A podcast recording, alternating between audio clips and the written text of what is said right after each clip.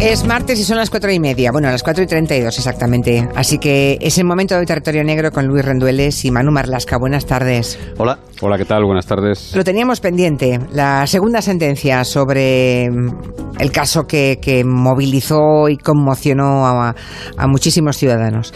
El Tribunal Superior de Justicia de Navarra ha vuelto a condenar ese sería un poco el titular, ha vuelto a condenar a los cinco individuos componentes de la manada. Recordemos que ese nombre lo pronunciamos porque ellos se llamaban a sí mismos así. Y les condenan por abuso sexual con prevalimiento eh, sobre una joven durante los Sanfermines del 2016. Bueno, en el territorio negro de hoy, Manu y Luis van a contarnos por qué esta segunda sentencia, que no será la última, porque han recurrido, será el Supremo, ¿no? Será la última instancia, la del Sí. Supremo. Bueno, pero ¿por qué esta sentencia es diferente de la primera? Hay algo que ha cambiado entre esos cinco jueces, ¿no? Cinco jueces, cinco hombres, por cierto, que han decidido sobre el ataque a esa chica madrileña de 18 años. Algo ha cambiado en todos, pero en dos especialmente, dos de esos magistrados.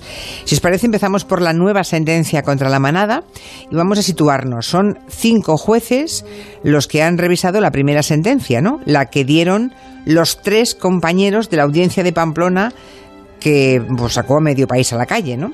Los abogados de los agresores pedían otra vez, recurrieron, pedían otra vez que se les dejara libres de culpa. Em, ¿Qué alegaban? En defensa de los cinco individuos de la manada, sus abogados defensores, que, que- que tienen derecho a un abogado defensor, ¿eh? solo No, faltaría. Y, tienen, y además mm, pueden defenderles con los argumentos, por No, más y- indignantes que sean, que les parezca Y no, oportuno. son, pero- y no son malos abogados, ¿eh? no han hecho mal su no, trabajo. no, no, no lo han hecho mal. En Lérida han ganado un caso. Bueno, básicamente lo que decían es que la chica, la víctima, había mentido, ¿eh? que todo había sido sexo consentido en, en aquel portal entre adultos, entre cinco hombres, eso sí, y una joven de 18 años que, por cierto, los había conocido a los cinco 12 minutos antes de que empezara ese supuesto holgorio sexual libre, ¿no? como llamó un juez. El abogado del Guardia Civil de la Manada, Antonio Guerrero, pedía además que se anulara el juicio, que se anularan las condenas, porque se había transmitido durante todo este tiempo, desde que sucedió la agresión, 2016, lo que él llamó un perfil perverso de los acusados.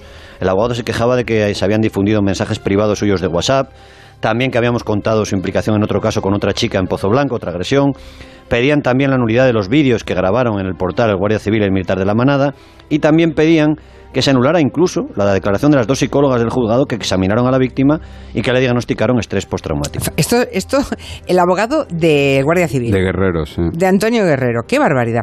Bueno, eh, insistían en que la chica mentía y recurrían a algunos fragmentos de esos vídeos, ¿no? Que habían grabado ellos mismos y que seguramente habrían escogido muy bien. Son siete vídeos, siete grabaciones que sumadas apenas alcanzan los 96 segundos. Es muy importante eh, insistir en que hay más de 19 minutos de lo que ocurrió en ese portal de Pamplona que no están grabados. Tenemos una parte ínfima de todo lo que pasó.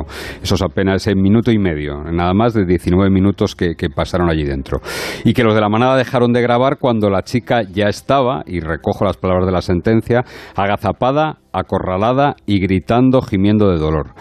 El caso es que los abogados de la manada se aferran a un par de fragmentos de vídeo donde ella, por ejemplo, agarra el pene de uno de los hombres durante algo menos de un segundo para alegar que ella consintió, que participó voluntariamente en la fiesta, en la juerga.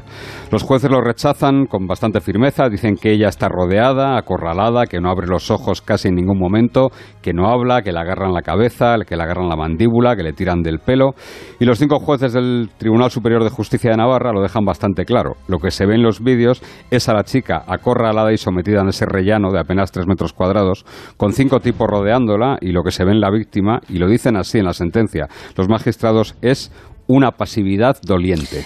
Pasividad doliente de la agredida. Eh, desde luego nadie habla ya ni de holgorio sexual, ni de goce, ni de excitación, como sí hizo un juez, ¿se acuerdan? En la primera sentencia, Ricardo González, ¿verdad? Aquel infame voto particular.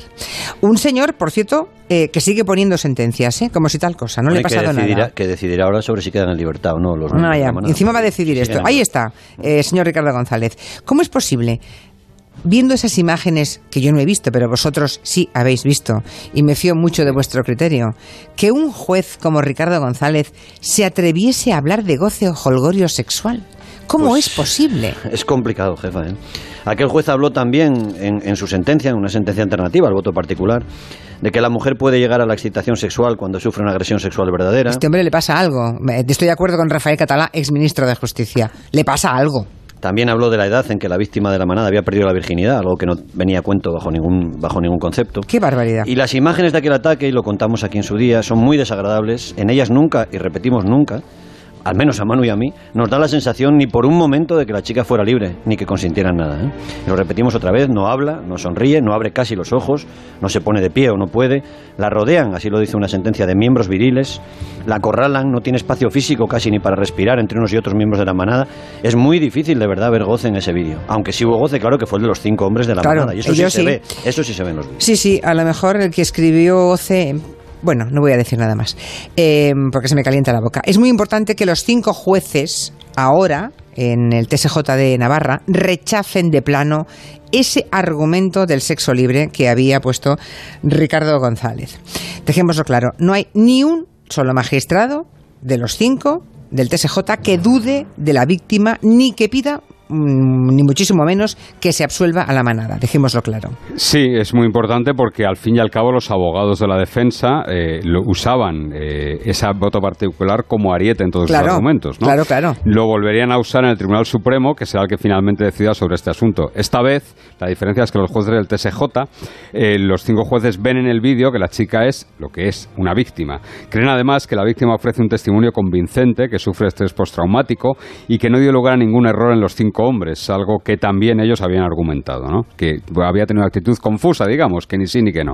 Como ella no dijo que no, entendieron que había dicho que sí, lo que sus abogados llamaron error invencible. Los jueces entienden que no es así, que ellos sabían que ella no quería y que aún así siguieron con los ataques y con los abusos. También se rechaza en esta nueva sentencia y es muy importante, pensando en el futuro, que la prueba de que aceptó tener sexo es que eh, ella no tenía grandes heridas ni desgarros, ¿no? Eh, aunque sí tuvo una pequeña, una, una herida en la zona genital, pero vamos, Sí. solo faltaría que hiciera falta tal cosa. Bueno, solo a, veces faltaría. Parece, a veces parece que sí, por eso es no, muy no, importante. leyendo, eh, leyendo lo de Ricardo González, esa juez de Navarra, parece que efectivamente haya que ser María Goretti, ¿no? Por eso es muy importante, jefa, por, por ese motivo. por- el primer motivo, porque más del 30%, y esas son las estadísticas oficiales, de las víctimas de agresiones y abusos sexuales, víctimas reales, claro, más del 30% no presentan lesiones graves. Y otro que hemos conocido y hemos aprendido desde que empezamos en estos territorios, que tanto las asociaciones de víctimas de mujeres violadas, agredidas, como la Policía Nacional, como la Guardia Civil, todos recomiendan a las víctimas de violación que llegado el momento terrible no se resistan. Yo recuerdo lo que hace años nos decía una mujer policía, y es lo que tú acabas de decir, no queremos ninguna María Goretti Claro. en alusión a la santa cristiana que fue asesinada por sus violadores por resistirse. Efectivamente, solo faltaría que hubiera que resistirse hasta que te agre- hasta que te, te lesionaran gravemente o te matasen físicamente para defender la honra entre muchas comillas, ¿no? Bueno, esto quizá esta segunda sentencia nos puede reconciliar, digamos, con la justicia, pero eh, estos jueces rechazan que la joven sufriera agresiones sexuales. Es lo único raro, ¿no? Insisten en que sufrió abusos, no violación, no. Se quedan, digamos, en la categoría del delito. Ratifican, por tanto, la condena de nueve años de cárcel para cada uno de los miembros de la manada. Nueve años. La pregunta es cómo es posible que no vean agresión sexual. Bueno, vamos a intentar eh, explicar que aquí también hay algo positivo, signos positivos para la víctima. Hay tres jueces eh, mm, que creen que han sido abusos sexuales con, con prevalimiento, perdón, es decir, con superioridad, con un abuso de superioridad. Y dos piensan que la chica fue víctima de una agresión sexual continuada. Los propios magistrados que defienden que fueron abusos afirman en la sentencia que hay serias dudas de que sea así, que puede haber sido realmente una agresión. Recordemos que la chica sufrió en aquel portal 10 penetraciones, algunas de ellas simultáneas, en algo menos de 25 minutos. Los tres jueces que dicen que fueron abusos sexuales tiran de las orejas a los, a los tres jueces anteriores, a los de la audiencia de Pamplona, porque claro, por la ley ellos solo pueden trabajar ahora con lo que llamaron entonces hechos probados de la primera sentencia, no Ya. pueden cambiarlo. Sí, eso es muy importante. Admiten textualmente, y lo dicen así en la sentencia nueva, que la línea divisoria entre intimidación, lo que sería violación, agresión sexual, y prevalimiento, el abuso, puede ser difícilmente perceptible en casos límite, y se refieren a un caso como el de la manada. La mayoría de la sala no oculta que hay dudas y dificultades en ese punto, las admiten, y lo que hacen es ajustarse al principio que en caso de duda siempre hay que resolver a favor del acusado, indubio pro reo. Efectivamente, cuando hay una duda a favor del que puede ser mm, del, del castigado, ¿no? Hay dos de esos cinco jueces que en cambio no tienen esas dudas. ¿eh? Hay dos magistrados que sí creen que claramente hubo agresión sexual en aquel portal y que los cinco tipos de la manada deberían ser condenados no a los nueve años que fueron condenados, sino a 14 años y tres meses cada uno. Esos jueces, esos dos jueces, uno de ellos es el presidente del tribunal, por cierto, tienen argumentos de sentido común, pero también tienen argumentos jurídicos. Lo importante cuando hablamos de, de, justicia son los argumentos jurídicos, ¿verdad? Y estos argumentos jurídicos que ellos escriben serán importantes, supongo, en, eh, en, el futuro ante el Tribunal Supremo. Sí, igual, igual que aquel voto particular iba a servir de, de, argumento para el recurso al TSJ, para los abogados defensores, ahora este va a servir para la acusación. ¿no? Los abogados de la víctima, Carlos Bacaicoa y Miguel Ángel Morán, van a utilizar los argumentos de este voto particular de dos jueces ante el Tribunal Supremo. Claro. Son muy interesantes porque se ha dicho que en España, bueno, pues poco más o menos que hace falta utilizar un arma, un objeto, una amenaza real inmediata para que un ataque sexual a una mujer se considere agresión, es decir, violación. No es cierto, y estos dos jueces, Joaquín Galve y Miguel Ángel Abarzuza, lo explican en sus votos particulares, que no dejan de ser, al fin y al cabo, unas sentencias alternativas. Claro, sería otro tipo de sentencias, ¿no? Si hubieran sido mayoría, por uno más hubieran sido mayoría. Eh, hay que escuchar esto porque hay argumentos jurídicos para, dicen los dos votos particulares de Joaquín Galve y Miguel Ángel Abarzuza, hay, hay argumentos jurídicos para condenar a los cinco de la manada por violación. Eh, nada menos que, de, que del Tribunal Supremo Español y, y, de hace un montón de años. O sea, en 1991. ¿Qué ocurrió entonces que hoy sí. puede traerse aquí a colación? Los dos jueces lo, lo, traen, lo traen a cuenta, una sentencia del Supremo del año 91 y consideran que es aplicable al caso de la manada. Consideran que en aquel cuartucho de Pamplona la chica sufrió, y lo dicen así, intimidación ambiental al estar acorralada y rodeada. Y recogen esa sentencia que hablábamos del 91, Tribunal Supremo, que dictaminó y leemos Basta que el autor, el agresor, haga que la víctima vea inútil resistirse y vea que también es imposible lograr auxilio sin que sea preciso usar arma u objeto amenazante. Es decir, basta para que el delito no sea abuso, sino una agresión sexual, lo que entendemos como violación. Estos dos jueces recogen otra sentencia del Tribunal Supremo Español, más reciente, hace poquito, en 2015, en la que se dice que la violencia o intimidación que sufre una víctima no ha de ser invencible sino que basta que sea suficiente o eficaz para lograr lo que quieren los agresores, es decir, que acaben paralizando, lo decía así el Supremo, a la víctima. También coinciden con el argumento del fiscal de este caso. Si a la víctima de la manada solamente, digo solamente entre comillas, le hubieran robado la cartera en aquel portal aquella madrugada, casi nadie dudaría de que habría habido intimidación y que había sido robo con violencia. Los magistrados Galve y Abarzuza afirman que en estos dos casos, en los que el Tribunal Supremo vio agresión sexual, son aplicables también a la agresión de la manada. Afirman que le tendieron una encerrona a la chica y que ella tuvo, no tuvo ninguna posibilidad de huir o de escapar. Y van algo más allá. Dicen que la víctima de la manada sufrió unas agresiones de carácter particularmente humillante y un menosprecio y humillación superiores a los que se dan ya de por sí en cualquier violación. Eso lo han visto estos dos jueces del TSJ de Navarra. Um, que dicen claramente que fue violación.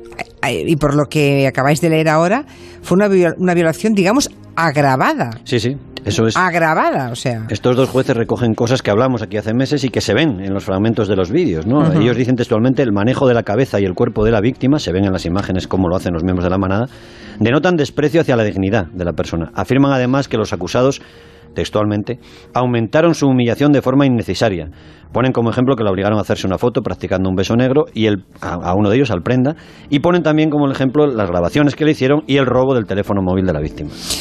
Y aquí viene otro rapapolvo del TSJ de Navarra a la primera y, y tan polémica sentencia. Pese a que a la víctima la habían grabado hasta siete vídeos, ¿no? Habían grabado siete vídeos y que iban a difundirlos. Recordemos que ni siquiera se juzgó que había sido víctima de un delito contra su intimidad. Es que esto me parece, la verdad es que ni yo me di cuenta.